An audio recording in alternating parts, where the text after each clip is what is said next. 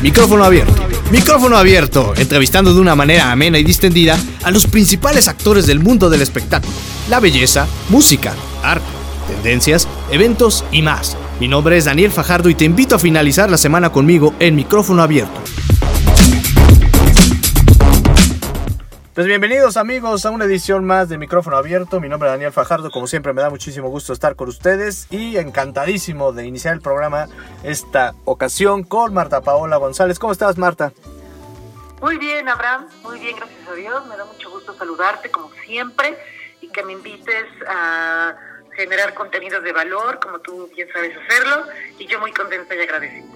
Ah, contentísimo que aceptaras la la entrevista porque en muchas ocasiones hemos tenido la oportunidad de platicar curiosamente acerca de la muerte. Pero hoy vamos a hablar acerca de la vida porque el desarrollo humano es una pieza fundamental y que prácticamente nos marca durante toda nuestra existencia. Pero iniciemos definiendo, Paola, ¿qué es el desarrollo humano? Pues mira, el desarrollo humano, vamos, finalmente es un tema muy, muy amplio, es un espectro sumamente amplio y digamos, te lo puedo resumir en una palabra. El desarrollo humano es autoconocimiento. Finalmente eso consiste en poder desarrollarnos como humanos, desarrollar nuestro potencial humano, es autoconocimiento. Es un clavado hacia toda nuestra historia, es un clavado a nuestra biografía, es un clavado a nuestras programaciones, a nuestros condicionamientos, a nuestro sistema de creencias, es un clavado a nuestros talentos y dones naturales para ponerlos al servicio de los demás, y eso es lo que nos va construyendo y potencializando como humanos. Me encanta, fíjate que hay una imagen que siempre la tomo en cuenta cuando pienso en el desarrollo humano y es esta imagen como de las etapas de la vida, ¿no? Donde hay un, bebé, después un niño, después un adulto joven, después pues a lo mejor un adulto mayor y finalmente un anciano, que son como tú dices esas etapas que pues vamos a vivir en nuestra vida y que vamos a necesitar de autoconocimiento en cada una de ellas, ¿es correcto? Sí, finalmente es el conocimiento de sí mismo. Vamos, el desarrollo humano también lo podemos entender como el conocimiento de sí, ¿no? De quién verdaderamente somos y qué no somos también, digamos, en todo ese camino. Y por supuesto que el ser humano finalmente siempre está siendo, el ser humano es un continuo. Entonces, estamos siendo permanentemente. Y tú hablas de las etapas, efectivamente, hay etapas, ¿no? La infancia temprana, pubertad, adolescencia, adultez temprana, o juventud, de adultez temprana. Vamos, vamos nosotros avanzando. Eh, cronológica, biológica, psicológicamente, pero estamos siendo en todo momento. El ser humano jamás es un producto terminable, es un continuo de energía y de movimiento eterno. Me encanta esto de, pues nunca estamos terminados, y es verdad, nunca estamos terminados. Ahora, nos preguntamos mucho acerca de nuestra existencia, creo que a veces tarde, ¿no? A lo mejor ya como, como adultos, adultos mayores, como que empezamos a cuestionar nuestra, nuestra vida. Pero, ¿qué ganaríamos, por ejemplo, si desde pequeños hiciéramos conciencia de esto que nos estás diciendo? Porque a fin de cuentas iniciamos con esta etapa y es importante también en esta etapa hacernos las preguntas que nos hacemos a lo mejor ya cuando somos mayores. Pues mira, como bien dices, eh, es que son momentos, digamos, un niño eh, está en una etapa de búsqueda, está en una etapa de descubrir, está en una etapa de, eh, de juego, vamos, un adolescente o un puberto empieza a soltar la infancia y empieza a entrar en un proceso de autonomía, el joven igual, el adulto de 40 años, mira, las preguntas van cambiando no podemos, digamos, a un niño plantearle preguntas eh, que todavía no está preparado, o al menos eso creemos, porque ahí podría meterme en un tema de, de alma, también de almas de avanzada, pero no voy a entrar ahorita ahí. Pero vamos, finalmente hay ciertas preguntas que no podemos eh, a un niño, digamos, en una etapa de preescolar, empezar a plantearlas. todo, todo va permitiendo que las etapas vayan surgiendo sin anticiparnos, ¿no?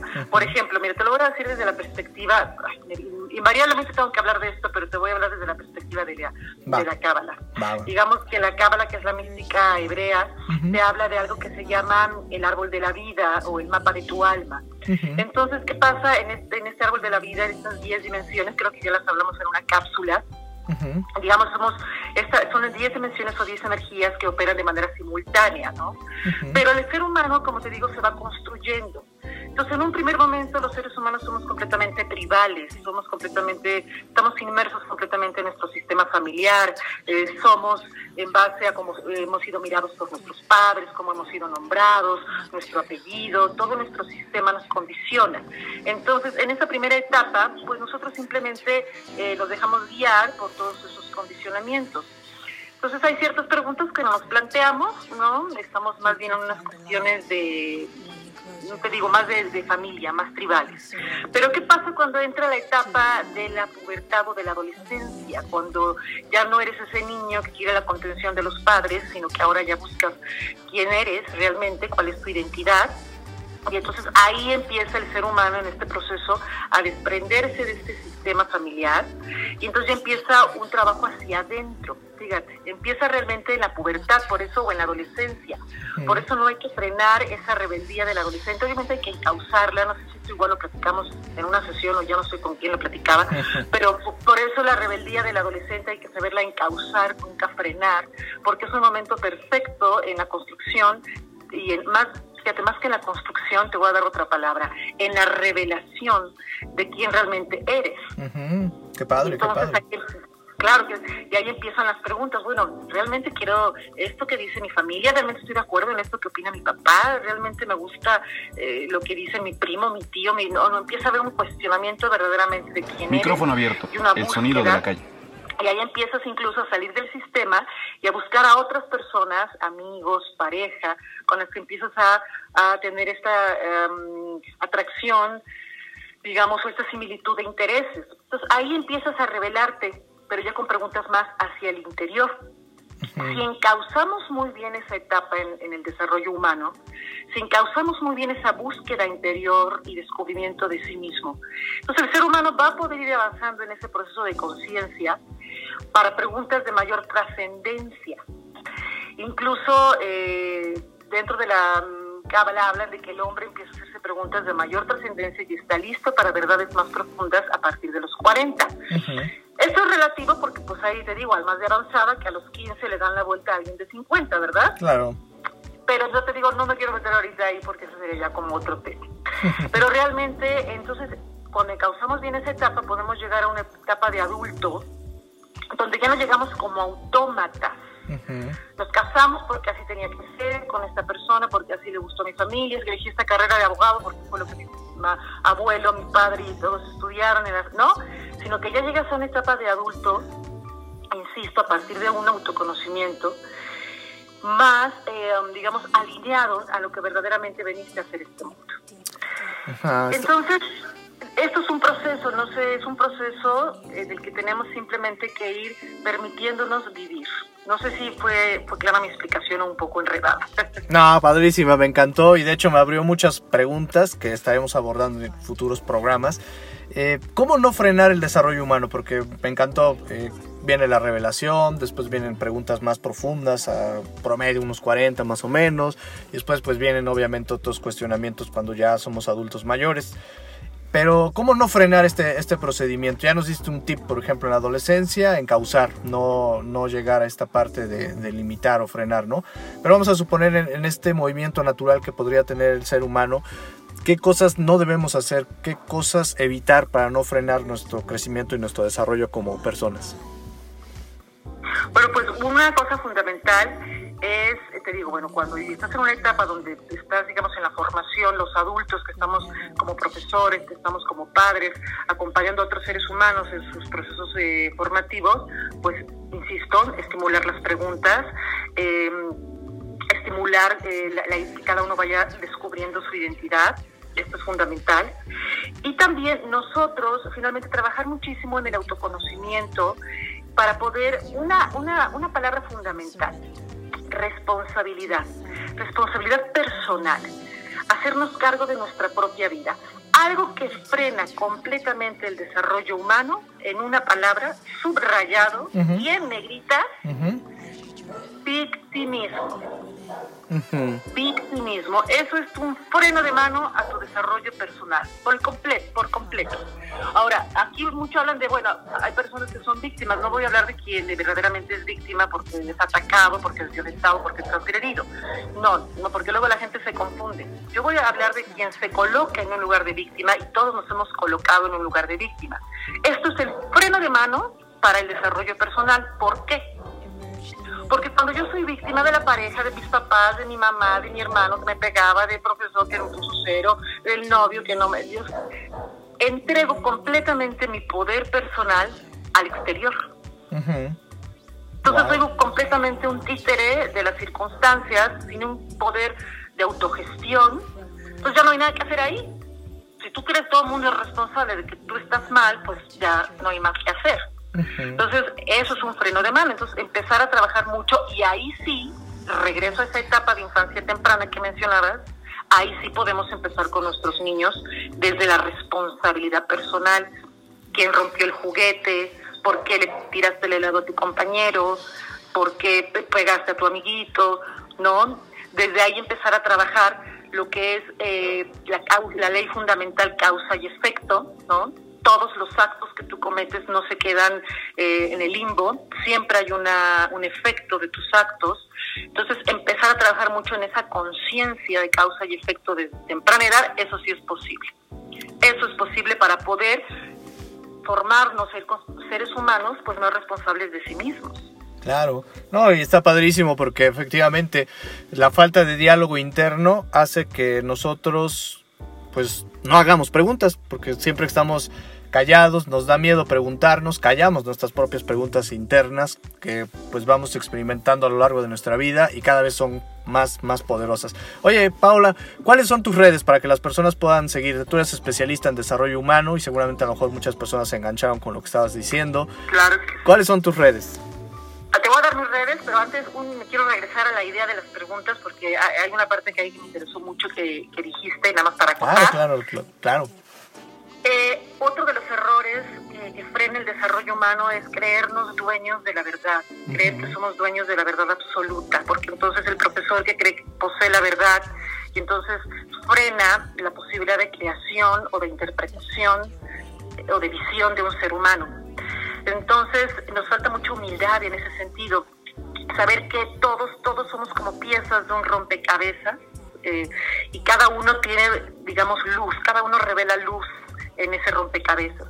Entonces, lo que la mirada de Abraham es perfectamente perfecta para como una pieza de rompecabezas y la mirada de Marta también.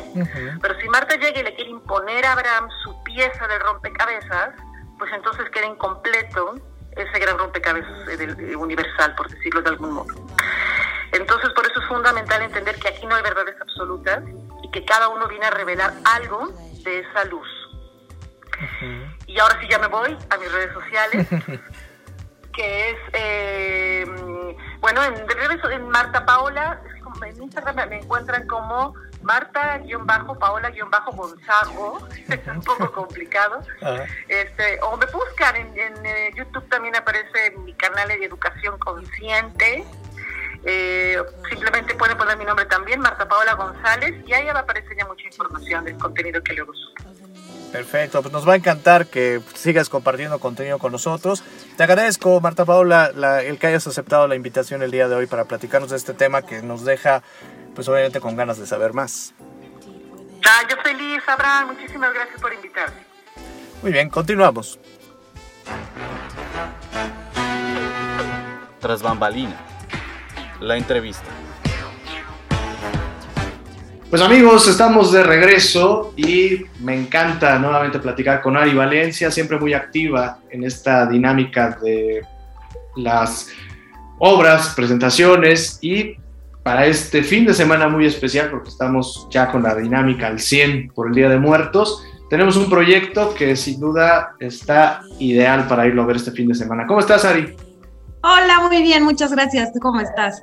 Bien, muchas gracias. Muy contento porque creo que tu obra viene ad hoc para este fin de semana en donde todo el mundo pues vamos a estar recordando eh, pues a todas las personas que ya han fallecido en esta tradición tan importante que es el Día de Muertos. Y bueno, tu, tu temática está, está interesante con este aspecto. ¿Cómo se llama la obra?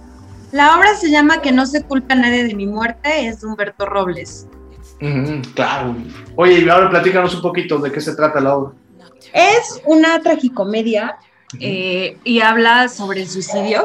Eh, habla sobre una mujer que está en, una crisis existencial y de manera muy sarcástica, con mucho humor negro, la verdad, es que es un monólogo en el que ella lleva al público contándoles quiénes son los posibles culpables de llevarla a querer tomar esta decisión de, quitarse la vida. Entonces, como te digo, es, una obra en la que es muy cruda, pero también es muy divertida, por eso es la, la tragicomedia, porque pues sí toca a todos, pues obviamente es, es, un tema muy, muy delicado, ¿no? Muy sensible, pero creo que también es importante como hablar de estos temas y tomar conciencia y en especial pues como del impacto que a veces nuestras palabras o nuestras acciones pueden tener en la vida de, de los demás. Sí, claro, es que muchos de los casos de personas que lamentablemente se quitan la vida, siempre hay una historia alrededor, gente que no dijo lo que tenía que decir, personas que ignoraron, hay, muchas temáticas ahí. Pero bueno, en este caso es la tragicomedia y una de las cosas que más me encanta del teatro es que te hace reflexionar al final. Siempre hay un punto de reflexión en todas las obras de teatro, llámese comedia, llámese tragedia, en este caso la tragicomedia. Creo que es un enfoque diferente para este Día de Muertos, en donde hay cosas obviamente muy bonitas, pero también hay cosas que nos ayudan a reflexionar con temáticas frescas, diferentes. Eh, ¿Qué día se va a presentar? Vamos a estar el 30 de octubre, sábado 30 de octubre, a las 8 de la noche. Ok, ¿en, qué espacio? En el breve espacio, que está en la 7 Norte número 8, en el centro. Perfecto. Oye, para poder comprar los, los, boletos, porque sé que hay cupo limitado todavía, estamos en contingencia, ¿cómo podemos apartar? ¿Cómo está la dinámica? Pues puede ser por medio de nuestra página en Facebook, que está como Mágica Producciones. Nos pueden mandar un mensaje para que eh, les vendamos el boleto en preventa, porque como dices, pues ahorita tenemos eh, un aforo solo del 30% permitido, entonces pues sí tenemos cupo limitado. Y la otra es que nos manden un mensaje por WhatsApp, eh, doy el número, al 221 210 0492 y también por ese medio pueden hacer apartar su lugar para la función. Oye, ¿quiénes participan en este proyecto? Eh, como te digo, es un monólogo, entonces la actriz que, actúa es Querena Redondo y en dirección estoy yo. Bueno, está, está ¿Cuánto dura? Eh, una hora aproximadamente. Ah, está buenísimo, un monólogo de una hora, siempre es padrísimo, y además pues, te va enganchando. Claro, porque además está muy interesante porque eh, la actriz, pues bueno, aunque es un monólogo, dentro de este monólogo también interpreta a tres personajes más, entonces pues esto lo hace como muy interesante también. Ándale, un, buen reto en la parte actoral y sobre todo pues para, como les decía, una dinámica diferente para este Día de Muertos, celebrarlo viendo un espectáculo distinto, en la misma línea, en la misma temática y pues me va a encantar, por supuesto, eh, estar por ahí. Sí, obviamente te esperamos, ya lo sabes. Me daría mucho gusto verte por ahí. Muchas y bueno, y a todas las personas que nos escuchan.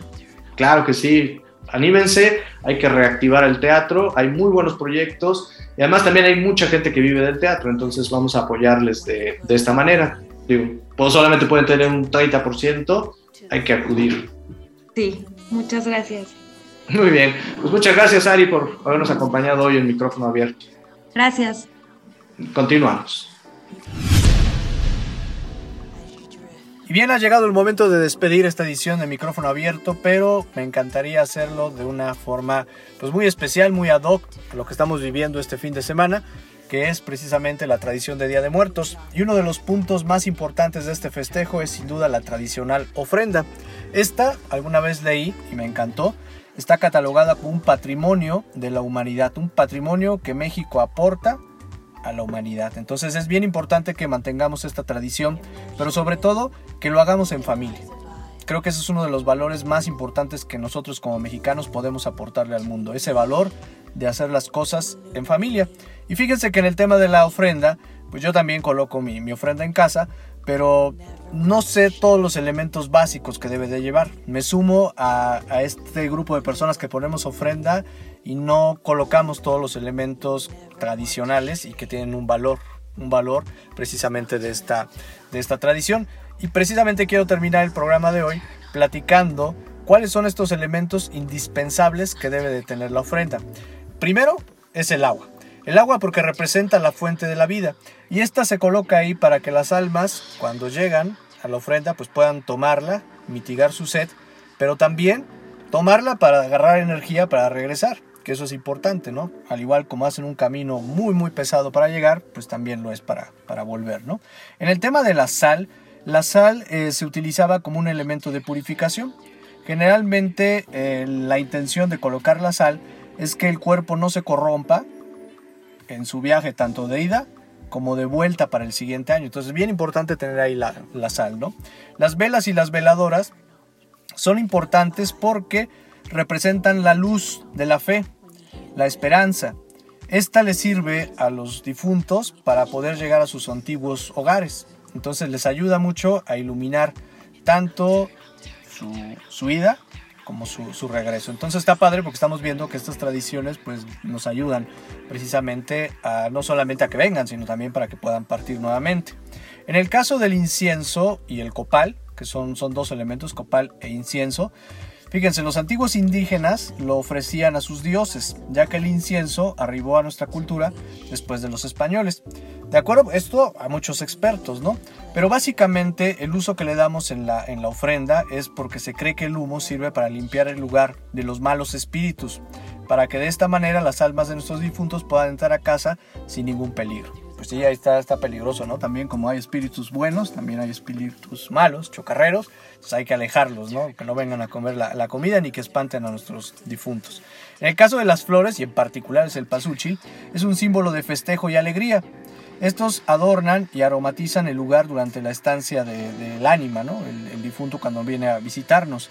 Y al marcharse, pues obviamente se va muy contenta porque aquí no le gusta el olor de las flores. Y además este, este olor en particular que seguramente todos hemos tenido la oportunidad de, oler en estos días, pues sí, inmediatamente nos, nos trae ese, ese saborcito de la tradición de Día de Muertos y pues obviamente para nuestros difuntos, pues también, también eh, es algo muy agradable. El petate, eh, fíjense, en el caso de, del petate, las ánimas, eh, pues obviamente como les estaba platicando, vienen medio cansadas, obviamente de hacer esta, este, este viaje, pues generalmente se utiliza para que puedan descansar. Esa es prácticamente la función de, esta, de este recurso. Después tenemos el squinkle, este perrito eh, tan simpático y tan propio de nuestra cultura mexicana, se cree que es el que acompaña a las almas para que pues, obviamente puedan llegar al Mictlán, que es el lugar en donde pues, obviamente es el destino de las almas, según nuestras antiguas tradiciones. Finalmente el pan, el pan, eh, este ya tiene una, una, connotación un poco más hacia, hacia la religión católica y habla acerca del ofrecimiento, de lo que sería algo así como, como el cuerpo de Cristo, ¿no? Y el pan pues lo podemos representar de diferentes formas. Otras de las variables, que estas no son propiamente eh, originales o tradicionales, pero que se acostumbran, fíjense, el caso del retrato. El retrato, pues obviamente ponemos una fotografía de nuestros difuntos, es, si es, básica, yo la hago. La imagen de las ánimas del purgatorio. Algunas personas acostumbran colocar una imagen para que todas las almas que se encuentran atrapadas en el purgatorio pues, pues puedan tener esa, esa libertad, ¿no? Entonces pues ahora sí que les echamos la, la mano también eh, orando por las almas de, del purgatorio. El platillo favorito del difunto, que también no es un, un, elemento tradicional, pero que ya se ha vuelto costumbre y colocamos por ahí un, platillo que al difunto le, le, haya gustado. También algunos pueden incluir eh, chocolate de agua, que ese también es algo como muy muy tradicional. Esto viene desde la época prehispánica y pues obviamente este se, tomaba, ¿no? Antes en la, en, la, antigüedad. Las calaveritas de azúcar también pues obviamente son como muy características de esta temporada. Yo veo muchas, muchas ofrendas donde ponemos las calaveritas de azúcar, me incluyo, pero no era un elemento tradicional. Y finalmente, algo que a todos nos, nos gusta es el tema del licor, ¿no?